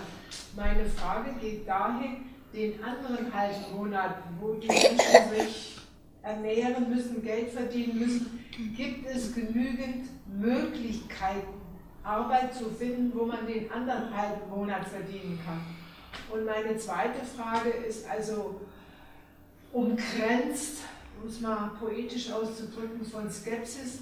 Ich habe wiederholte Male im Land der unbegrenzten Unmöglichkeiten in Florida erlebt, wie diese Exilkubaner Jahre nachdem sie ausgereist abgehauen waren, immer noch mit Schaum vor Mund über dieses Kuba geredet haben Und selbst in unwichtigen Frühstücksrestaurants, wo ich dann gewesen bin, waren diese Exilkubaner und haben, jetzt hätte ich beinahe gesagt, die Milch zum Gerinnen gebracht. Also es war unerträglich.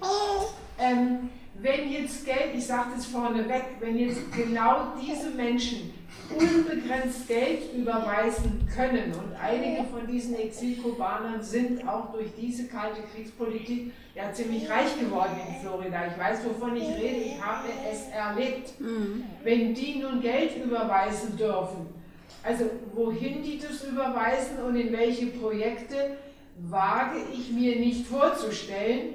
Also ich will es nicht gleich subversiv und staatsschädigend nennen, mhm. aber also zumindest nicht Kuba-freundlich, sage ich mal. Wie wird Kuba mit diesem Problem umgehen? Sehr gute Frage. Wir wissen, dass Sie der jungen Generation Nein, Florida Ich habe nicht Sie gefragt, sondern die Dame. Das könnten Sie wissen. Okay. Nein, ich bin so doof und nicht so wie Sie und dann lassen Sie mich in Ruhe. ja, also ähm, genau, die Libreta, äh, das ist ein Thema für sich. Also ähm, tatsächlich ist es so, dass viele Kubaner neben ihrer regulären Arbeit dann eben auch bestimmten äh, Tätigkeiten nachgehen, die eben inoffiziell sind. Also sprich, sich alles irgendwo im, im Schwarzmarkt, im äh, halblegalen Sektor abspielt. Da gibt es sehr viele erfinderische Strategien. Die will ich jetzt nicht hier alle aufzählen. Aber keine Steuereinnahmen. Nee, äh, genau. Und ähm, oft ist es tatsächlich so, also wenn man eben nicht diese zusätzlichen Einkommensquellen hätte oder zum Beispiel die Verwandten, die einen unterstützen oder was auch immer, ähm, dann könnte man sich oft eben die ganzen ähm, Lebensmittel nicht leisten. Also weil die schon äh, in der freien Wirtschaft, also in der nicht von der Libretta regulierten, äh, subventionierten Wirtschaft, sind sie dann doch, ähm, also ich meine nicht, nicht unerschwinglich, aber wenn man frisches Obst eben äh, ständig haben möchte, muss man sich auch oft entscheiden. Kaufe ich jetzt das frische Obst oder kaufe ich mir eine neue Hose? Also es ist oft die Entscheidung, ähm, was kann man sich dann im Monat leisten. Also es ist nicht so, dass man, dass man da hungern muss, aber ähm, es ist schon, man muss sehr, sehr genau kalkulieren. Also man kann sich da wirklich nicht viel erlauben. Oft ähm, kann man sich dann noch nicht mal irgendwie ein Bier leisten, wenn man dann ausgeht, weil das eben auch in Dollar oder beziehungsweise im äquivalenten Bereich ähm, sich abspielt. Also da ist es wirklich sehr problematisch. Und wenn man Kubaner fragt, was das Hauptproblem ist, dann antwortet er meistens eben das Frühstück, das Mittag und das Abendessen, weil es eben alles sich darum dreht. Ne? Das zur Libretta. Also das ist schon sehr, sehr heikel, das Thema. Und das andere, wo geht das Geld hin von denjenigen Personen, die so feindlich nach wie vor eingestellt sind, ähm, also das ist, glaube ich, kaum nachzuvollziehen, weil es ist ja nicht mehr so, dass jetzt gesagt wird, äh, nur noch an enge Familienangehörige. Das wurde ja auch aufgehoben. Man kann noch nicht mal nachvollziehen, ist er jetzt ein Famili äh, enger Familienangehöriger oder ist das irgendwie wer anders? Und ähm, womit ich aber ein bisschen beruhigen kann, es ist tatsächlich so, ich konnte bei keinem dieser ähm, Personen, die ich jetzt interviewt habe, konnte ich feststellen, dass die tatsächlich äh, darauf aus sind, irgendwie eine Partei zu gründen. Also es geht jetzt, glaube ich, nicht ähm, darum bei diesen Leuten, dass sie jetzt quasi ihren wirtschaftlichen Erfolg in politischen Erfolg direkt eins zu eins umsetzen wollen. Also ich glaube, das ja, ist, ist möglich. Nee, natürlich. Also es ist nichts auszuschließen. Aber ich muss sagen, ich habe äh, mit vielen Leuten gesprochen und konnte solche Tendenzen eigentlich nicht ausmachen. Eigentlich das Gegenteil. Äh, da gab es einen, einen, einen Ingenieur, der allerdings seine Ausbildung im Ausland gemacht hat, weil er Diplomatensohn ist. Und er kommt eben eher mit der Einstellung, also ich war jetzt so viele Jahre außerhalb meines Heimatlandes, jetzt will ich das, was ich eben aus, von außen gelernt habe, für bestimmte Fähigkeiten, Sichtweisen, die möchte ich jetzt zum Wohle von Kuba ähm, ähm, ähm, umsetzen. Und also wie gesagt, ich kenne eben nur das Gegenteil davon. Also dass äh, diese negativen Tendenzen, die habe ich jetzt nicht beobachten können. Das heißt nicht, dass sie nicht da sind. Also die Gefahr besteht immer, aber die neuen Generationen, die verlassen Kuba nicht aus politischen Gründen, sondern aus wirtschaftlichen und kehren auch oft wieder zurück. Und da geht es eigentlich oft, glaube ich, auch darum, Personen, die viel Geld gemacht haben, die wollen ge gerne auch ihr Geld vermehren. Und ähm, aber wie gesagt, das, was Sie ansprechen, ist nicht ausgeschlossen. Aber dazu kann ich, wie gesagt, das ist für mich nicht beobachtbar gewesen. Heißt nicht, dass es nicht da ist. Es gibt auf jeden Fall noch eine Handvoll an Meldungen. Sie sind erstmal dran, dann sind Sie endlich dran, dann die Dame da hinten und dann Winfried.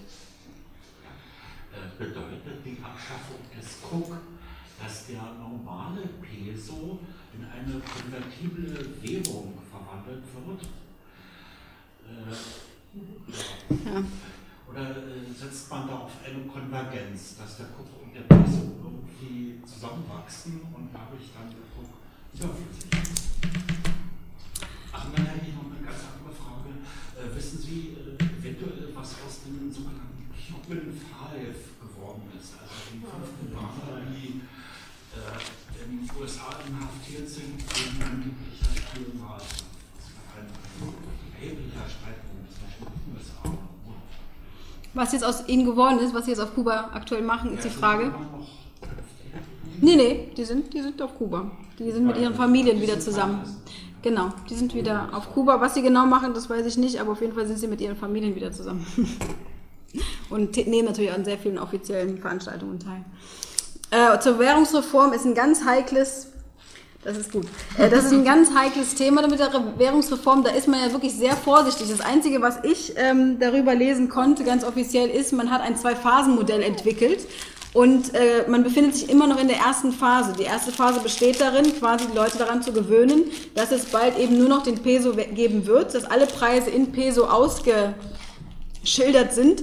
Das nimmt dann manchmal sehr absurde Ausmaße an. Und zwar hat mir jetzt eine Kubanerin erzählt, die wollte ein Spielzeug für ihre kleine Tochter oder ihren Sohn kaufen und ist dann ins Geschäft gegangen und wollte quasi so eine Plastikhütte äh, für den Garten kaufen. Und das, äh, das gute Stück, das kostete irgendwie, äh, ich glaube, fast 1000 Dollar äh, umgerechnet und äh, so, so und so viel Pesos dann eben. Und das nimmt natürlich absurde Ausmaße an, wenn dann eben alles äh, mit ganz vielen Nullen dann dort ausgeschildert wird. Aber aktuell ist es nun mal so. Also alles das, was in Devisen bisher erhältlich war und nur in Devisen, bekommt man jetzt in Peso, aber umgerechnet in Peso. Da muss man eben sehr viele Scheine dabei haben. Also teilweise ähm, machen sich die Kubaner damit lustig, dass sie jetzt mit Koffern einkaufen gehen müssen, um die ganzen Geldscheine da unterzubringen. Aber mittlerweile gibt es ja auch neue Geldscheine. Es gibt jetzt Tausender, Zweitausender. Äh, nur hat sie bis jetzt, glaube ich, kaum einer gesehen. Aber das eigentliche, was denn das bringen soll, den, die Devise abzuschaffen und nur die nationale Währung, die ja nichts wert ist, aufrechtzuerhalten.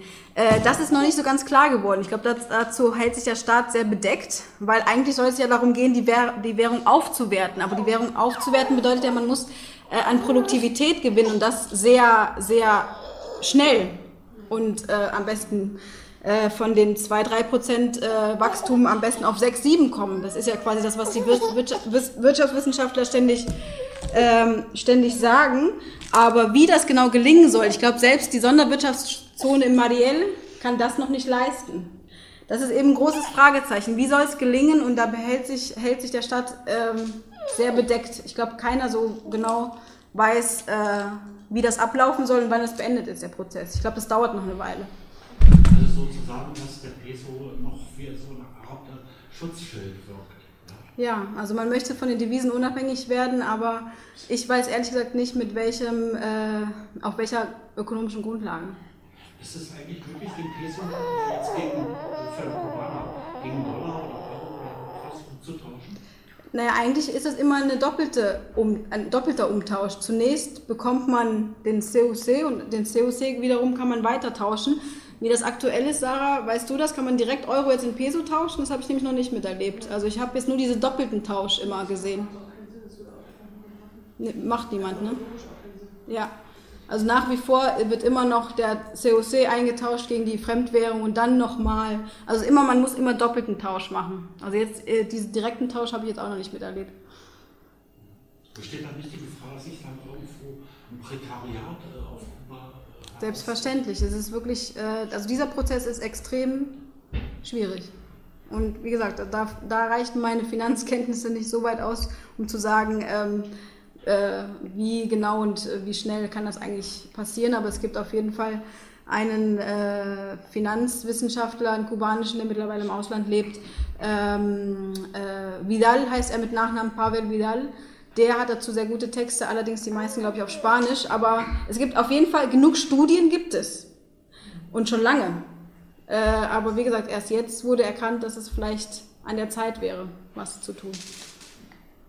Dann werden Sie jetzt. In Frageform hat man nicht auch in Kuba das Problem, dass mit einer großen Zahl kleiner Betriebe in Privathand ähm, schwer ist, eine optimale Betriebsgröße zu verwirklichen, nicht äh, in im Sinne der Steigerung von Produktivität. Nicht? Man hat in der Auseinandersetzung zwischen der Bundesrepublik und äh, der DDR das immer im Zusammenhang mit der Landwirtschaft diskutiert. Nicht? Man hat ja dann in der Bundesrepublik, weil man gegen das, was nach der Bodenreform äh, äh, der Bildung, ähm, landwirtschaftliche Produktionsgenossenschaft, ähm, äh, landwirtschaftliche Produktionsgenossenschaften äh, äh, mit Beseitigung von Einzelbauerntum, äh, das hat man polemisch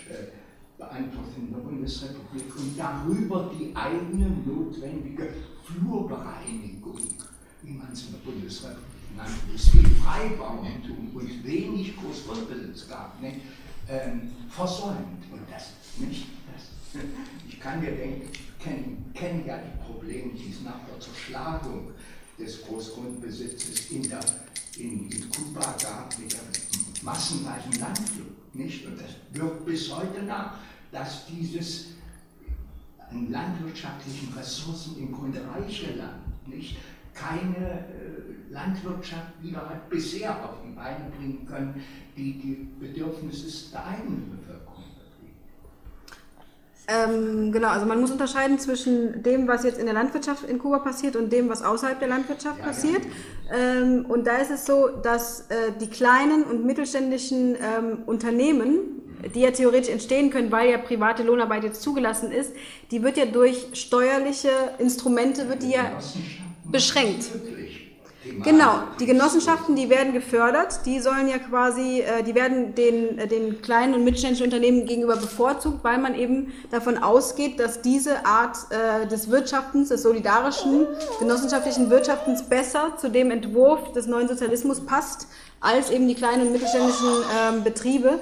Aber ich glaube, es mehren sich auch unter Akademikern, kubanischen Akademikern, die Stimmen, die sagen, äh, wir müssen eigentlich so viele Akteure wie möglich haben in der Wirtschaft. Also alle tragen ihren Teil bei.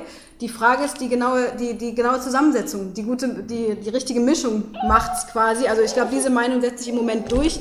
In der Landwirtschaft äh, ist es tatsächlich so, dass äh, die Nachfolge-Kooperativen, also diese UBPCs, die die größten äh, Ländereien haben, sind die unproduktivsten und die kleinsten Kooperativen in der Landwirtschaft sind die produktivsten. Also da sieht man wieder, Größe bedeutet in dem Sinne jetzt vor allem in der Landwirtschaft nichts.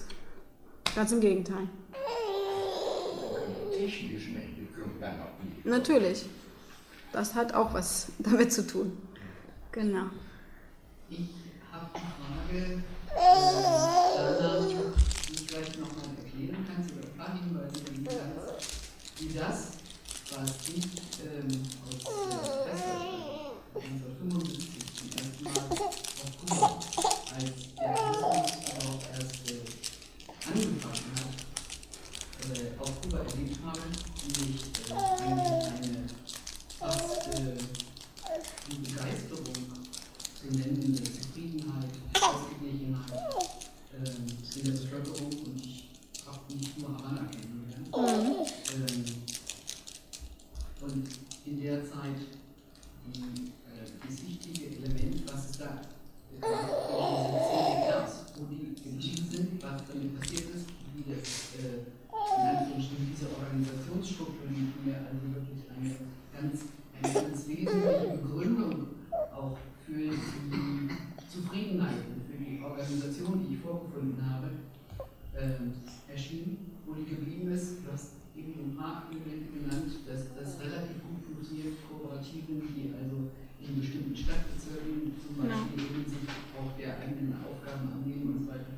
Das ist ja das, was aus diesen CDRs, äh, abgesehen von den Ursprüngen, dann geworden ist. Ja. Ich habe darüber hinaus allerdings auch die Erfahrung gemacht, dadurch, dass ich 1975, wie gesagt, im Sommer zum ersten Mal da war, ich 1976 im Sommer wieder da gewesen und einen unglaublichen Stimmungsumschwung empfunden, nachdem eben dann ganz massiv plötzlich eben die Tore geöffnet waren für Tourismus. Auch der Gruppe, die hier aus Westdeutschland damals nach Kuba geflogen ist, äh, gab es eine ganze Menge Widersprüche im Zusammenhang mit.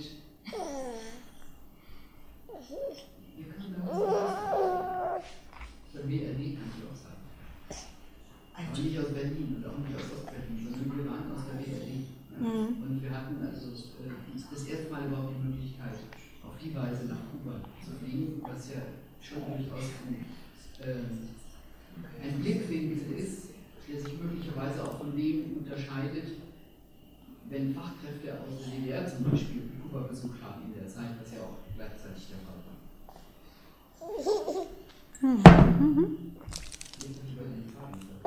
Sie wollten auf die CDRs zu, äh, zu sprechen kommen und die Rolle, die Sie damals und heute einnehmen. Ich habe nur gesagt, nee, ich wollte noch darauf, ich wollte noch darauf eingehen, dass es in, in der Reisegruppe äh, immer diese, diese Diskussion gab, oder beziehungsweise dass es als problematisch angesehen wurde, dass es selbstverständlich war, dass wir unsere restlichen Devisen ähm, in bestimmten entsprechenden Büros tauschen konnten und eigentlich äh, so ein Privileg hatten, so wie hier in diesen Intershop, also in Läden überhaupt zu kaufen. Das war von vornherein eingerichtet. Das haben wir immer als Widerspruch empfunden, dass wir nicht in den ganz normalen Geschäften wie alle Kubaner. Und das hat natürlich sofort dazu, dazu geführt, wir waren in so einer äh, studentischen Feriensiedlung, Pipacoa hieß es damals, und Pipacoa, ja. Mhm. das hat sofort dazu geführt, dass die ähm, Monitore oder die Dienstzimmer natürlich wollten, dass wir ihnen da was kaufen, von Rum und Zigaretten und sonst die Guayabera angefangen, weil die Qualität angeblich besser wäre. Also das ganze, äh, das ganze, die ganze Palette, die wir hier aus der Situation mit der DDR eben auch kannten. Ja. Und Hat sich viel geändert, ja. Mhm. wie das zustande gekommen ist, ja, das ist mir ehrlich gesagt irgendwo ähm, immer noch ein bisschen ein Rätsel, weil ich bin nach 46 nicht wieder Ach so, mhm. Schlicht, weil ich wirklich, ehrlich gesagt, unglaublich äh, enttäuscht, unglaublich frustriert war von dem, was ich 76 erlebt habe.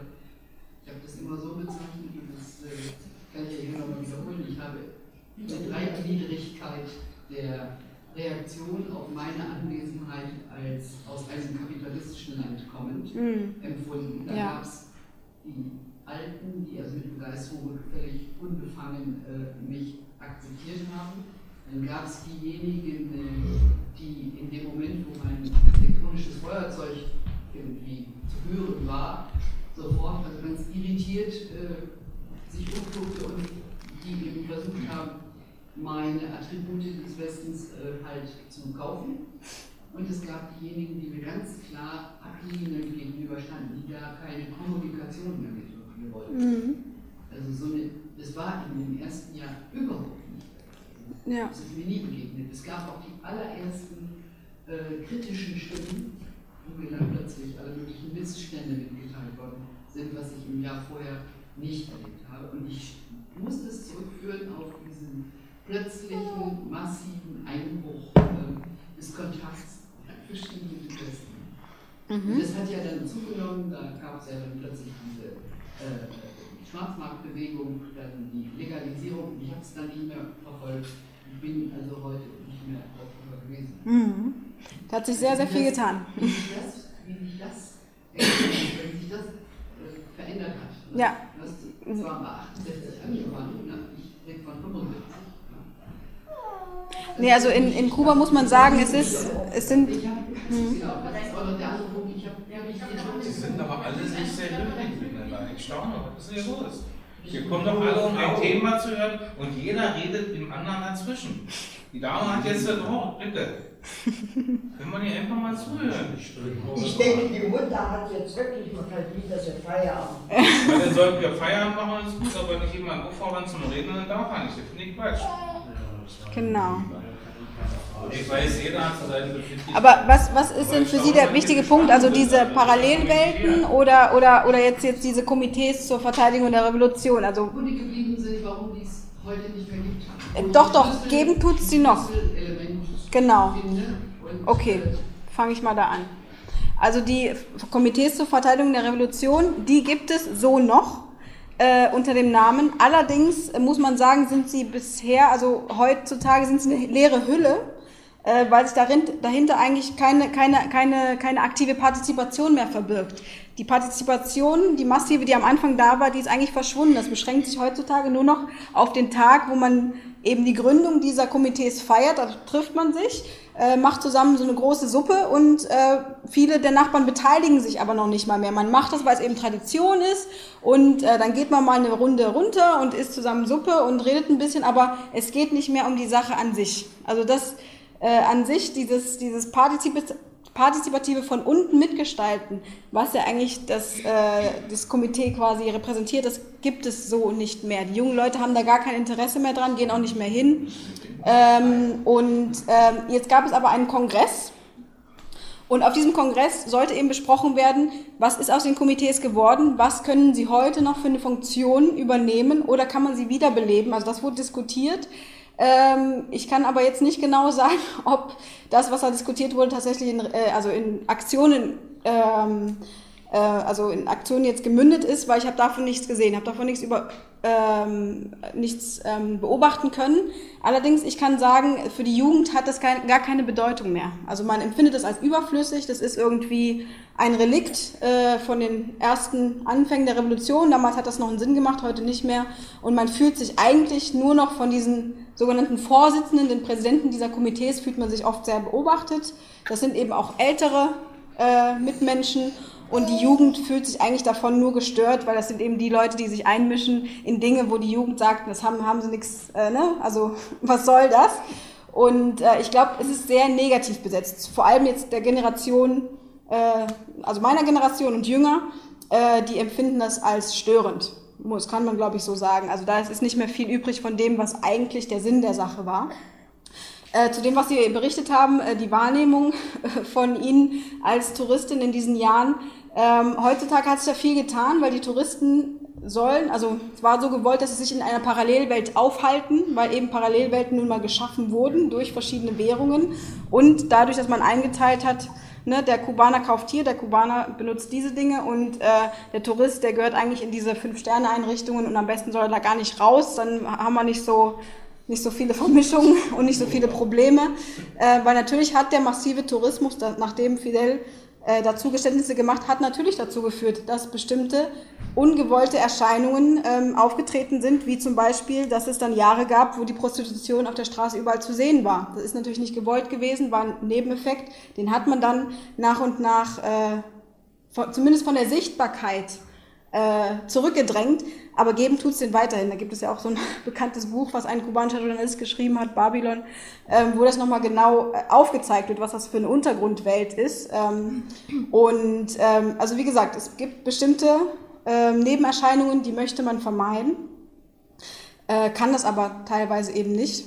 Bestimmte Phänomene sind nun mal, wie sie sind und das äh, kann auch Kuba nicht, äh, nicht äh, weg, ja, wegmachen.